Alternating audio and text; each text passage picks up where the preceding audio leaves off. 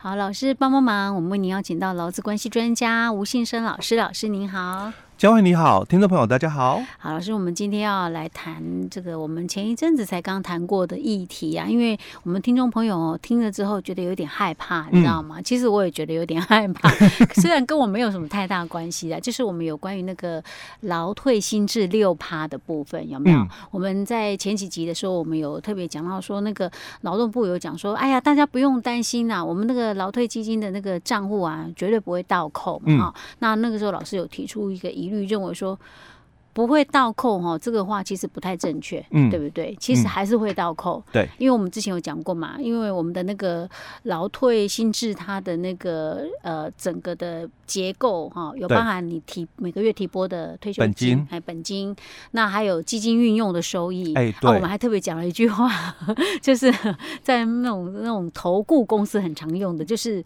投资基金有风险，对，所以一定会有赚有赔啊。所以我们当初讲说，你可能赚，也有可能赔。嗯，那赔的时候呢，就一定会扣，不可能说不扣。哎，对。其实我们当初有特别提到这一段。嗯。那当然，它这个结构还有不止这两种，还有一个是什么？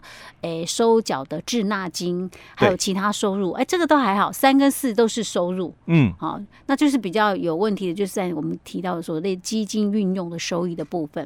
哎，对，好，那因为我们那时候讲哈，我们可能呃就比较着重于在那个劳动部讲的不会倒扣这个字眼，嗯，所以可能我们有些听众朋友听了之后有一点疑虑，有一点担心说，说啊天哪，糟糕，那我每个月这样被扣六趴，我甚至还有自己自提的部分呢、欸，对对，那我到时候会不会呃就是会亏钱呐、啊？嗯，就是我要领退休金的时候，我会不会本金也连本金也亏掉了？嗯嗯嗯 OK OK，那我不过我们在这边先跟大家讲一下哈。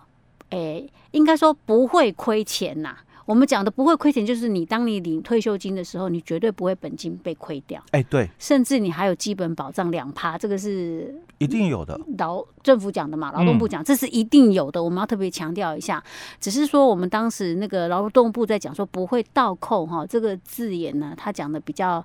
斩钉截铁一点，会让人家误会说你可能，很多人会讲说，哎，奇怪啊，我明明去查资料啊，就明明有复职的时候啊，对，那感觉上好像跟劳动部讲的就有一点点不太一样哈。对，所以我们今天再一次把它提出来跟听众朋友解释一下。嗯、不过我怕有些人可能就是因为我们的时间比较长，对，好那。再来，有时候我们会只听我们想要听的部分。嗯，像我也是啊，常常 都是会，哦，我听到这一段，我就开始很关心这一段。那、嗯、后，面我就其他我就忽略，脑袋一直在想这一段。嗯，嗯，OK，就是说你不用担心说你的劳退本金到时候会扣呃会亏钱。那实际上你真正领退休金的时候，你一定也会有两趴的收益。对，对不对？有些人会讲说，哎、欸，两趴收益还不错啊，至少总比我自己去买股票赔钱要好啊，哈。哎，比银行的利息利率高啦。对，而且两趴呢。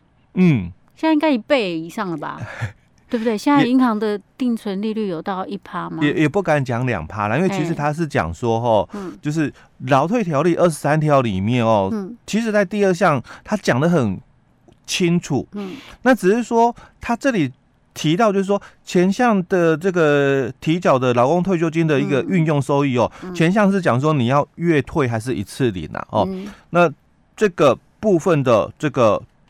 退休金的一个运用收益哦，嗯，那不得低于哦，以当地银行两年定期存款利率计算的一个收益。那这个标准是什么？其实这个标准哦，在我们的施行细则有哦。那所以在施行细则里面的三十二条，嗯，那它就有定的标准。早期的标准哦，是七家银行。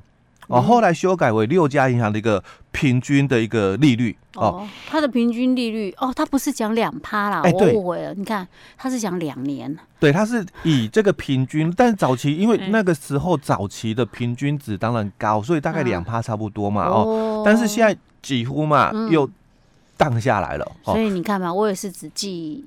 记这个二的这个数字，我还真一直以为两趴呢。我想两趴很好，以现在的利率来讲，哎，对，那它不是两趴，是两年。其实它是以两年的平均值啊，不过其实以两年的的平均，当然早期的话大概两趴差不多哦，但现在的话可能就不一定有到两趴了。现在搞不好没有没有。哎，对，那其实，在细则的三十二条里面哦，它做了一个修正。嗯哼，哦，他什么时候做修正？一百零八年的七月二十九，做了一个修正。哦，那为什么要在一百零八年做一个修正呢？因为我们劳退哦，九十四年的七月一号开始实施。是，那我们。这个领取这个退休金哦，两个标准，两两个领取方式哦，一个就是月退，一个就是一次领。是，那你要一次领的话，没有限制，嗯，哦，你你任何条件你都可以，就是一次领退休金。嗯，但是如果你要领这个六趴的这个月退金的话，嗯，它限制说你参加劳退的年资必须要有十五年以上，当然年龄也有啦，哦，六十岁的一个条件哦。那代表的意思就是什么？九四年七月一号开始嘛，哦、那一十五年喽，一百零九年的七月一号开始哦，有人符合资格领月退。哦，所以他在一百零八年就做了一些修正，哎，就是为了因应说可能隔年开始有人可以符合资格领退休金哦，好，所以他做一个修正哦，哦，那早期的话因为没有这个困扰啊，嗯、所以当初定的法哦。呃，完不完善不知道，嗯、但先不讨论，嗯、因为毕竟还不会遇得到。是哦，好好，所以难怪，嗯、所以这个时间点为什么为什么在这里也是有道理的。对，哦、那一百零八年的七月以前哦，其实他讲的就是说，嗯、本条例里面二十三条第二项所定的劳工退休金的运用收益哦，嗯、不得低于当地银行两年定期。利率哦，定期存款利率哦，那由开始提缴之日起至依法领取退休金之日止期间的平均每年的年收益率哦，不得低于哦此一期间当地银行两年定期利率的平均数，所以每年都不能低于。嗯，哦，每年都不能低于哦。哦，每年都不能低。对，因为他这里有讲每年的年收益率的。这是原本一百零八年七月二十九号之前、欸。所以当然在那个时候就保证收益了，嗯、对吧？不可以低于哦。是。但是，一百零八年的七月二十九号以后修法了，哦，哦，修法了。是。那他修改为什么？他说。嗯这个本条例里面二十三条第二项所定的这个劳工退休金的运用收益，嗯，不得低于以当地银行两年定期存款利率计算之收，哎，好像没有差别很大，只是差别了一个当地跟没有当地哦，新旧哦，但是重点在后面哦。那未开始提缴之日起至依法领取退休金之日止哦，之累积收益。哦，你看到差一点哦。哎呦，老师，我现在终于看懂了。因为刚刚先前我有跟老师在讲到这个问题的时候，老师一直在讲累积收入，想说那那什么差别？因为我一直纠结在我最后面领退休金的时候 会不会赔钱。哦，原来哦，每年跟累积有差。就就在这里动了一个手脚，累积收益嘛。啊、是。所以我参加了十六年，啊、所以我十六年累积的收益哦。嗯、是。那有没有？他就讲这里哦，不得低于哦，于同期间以每年当地银行两年定期存款利率之全年平均利率计算之累积收益嘛。好，又是讲累积哦，所以你要听懂这句话，就是我保证你，嗯，就是每年都有。不低于嘛，嗯，当地银行就六家银行哦、嗯、的那个两年定期存款利率的收益，嗯，所以累积十六年下来哦，嗯、假设嘛四十万，嗯，哦，那我们实际上是还有一个这个基金运用的一个收益，就是那个股市的那个投资报酬了，嗯，有时候赚很多，有时候赚很少，有时候是。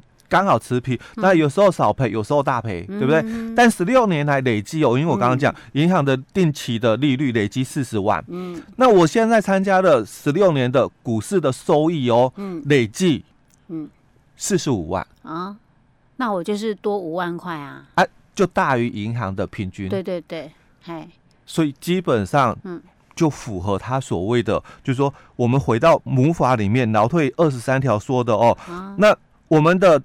退休金的运用收益，我并没有低于哦，嗯，我并没有低于，因为还是大于我刚刚讲，银行的利息大概是四十万，啊、那我现在投资报酬的累积收益四十五万，大于、嗯、是，嗯，哦，所以还是符合它的一个标准。是，那如果今天银行的累积收益四十万嘛，嗯、那我的这个股票的投资的。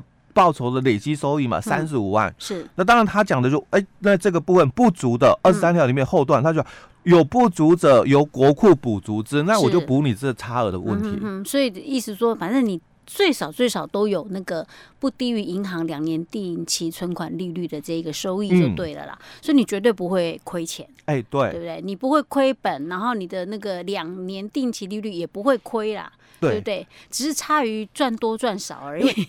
因为修法前后，他把那个每年的改成累计，那个就有一个很很大的猫腻在了。我现在终于看到了，是我觉得合理啦。啊不，哎，我这样讲算不算？反正我不不领这个劳退六趴。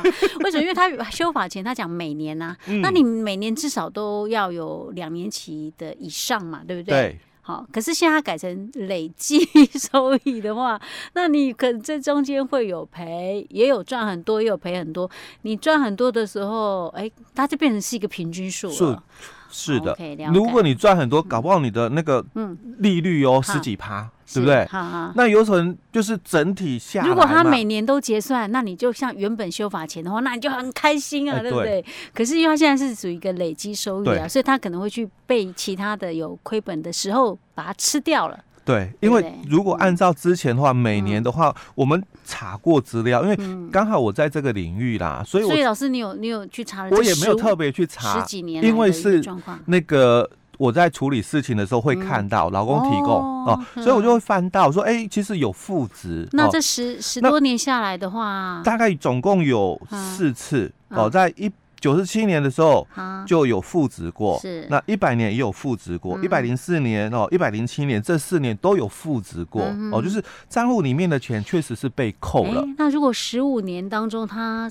只有四年是有负的，那这样算起来好像也还好了。假设我们不去看数字了哈，我们以那个就是说十五年下来累积，哎，只有四次是是倒扣的。对，OK。哦，所以累积收益，所以它这里其实如果你有去调这个劳退六趴那个资料的话，你会看到它最后哦有一小段的字，它就提到了劳工依法请领退休金时哦，除累计已缴纳的退休金外，就你所缴的本金哦，还可以享有存储期间，就是这一段十六年嘛。我刚刚讲到现在十六年了，是不低于哦，不低于两年定期存款利率计算的保证收益哦。所以劳工却绝对受到保障。所以累积十六年下来，我刚刚讲过，如果以银行的累积两年的那个。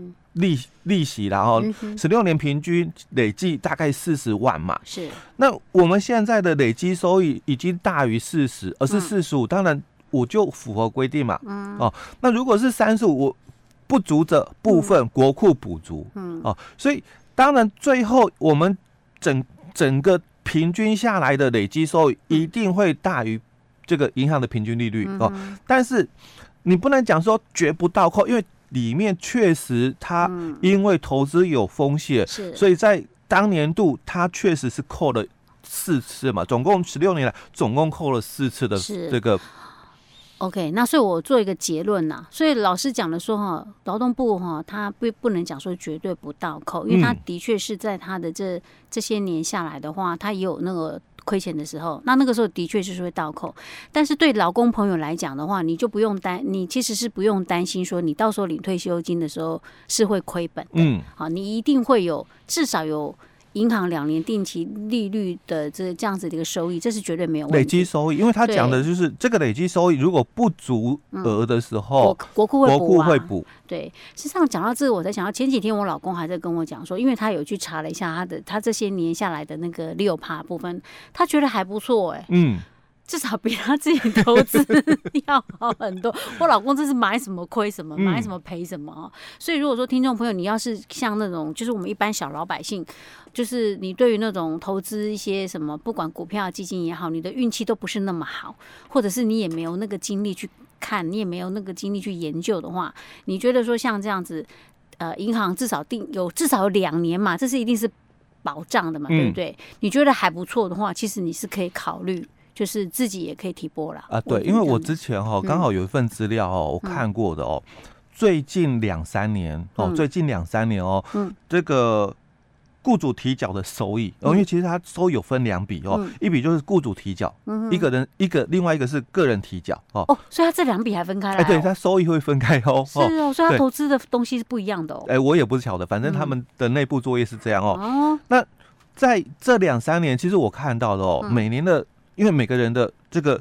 提拨的金额不一样哦，我我看到的这个资料哈，它是我我们自己的啦哦，就每个月的提缴金额大概就就有七八千块的哦，所以累计账户里面的一个金额还算蛮高哦，所以他这两三年的那个这个提缴收益哦哦，就是大概都有十来万、十几万的，所以这样是算很高哈。